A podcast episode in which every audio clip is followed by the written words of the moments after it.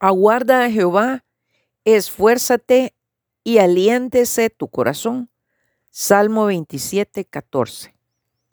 Un antiguo libro de oraciones lo expresa de esta manera. Espera el tiempo que el Señor deliberadamente ha determinado. Nuestra vida moderna con su prisa y bullicio es fatal, a menos que prestemos atención a las cosas profundas y nobles. La mayoría de nosotros pasa la vida como los fotógrafos aficionados. Pasan el día tomando fotos. El misterio, lo hermoso, el secreto y el poder se nos escapan. Deja que el encanto te sature si quieres comprender las más hermosas escenas de la naturaleza.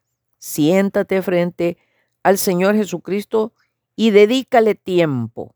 Verás que te revela cosas que ni una mirada rápida, ni un par de minutos por las mañanas, ni esos momentos aún más breves y somnolientos de la noche te pueden revelar. McLaren.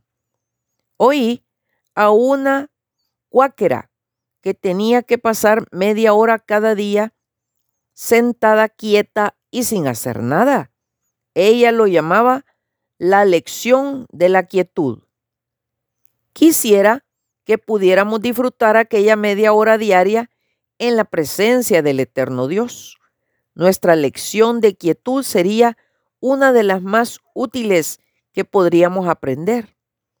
Estad quietos y conoced que yo soy Dios.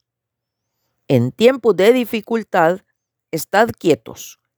Tus enemigos están planeando tu caída, se ríen ante tu firme confianza, pero ¿no has oído la voz del Señor que te dice, este es el camino, camina en él?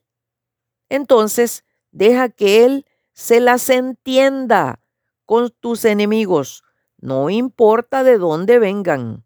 Él es la roca y las rocas no tiemblan.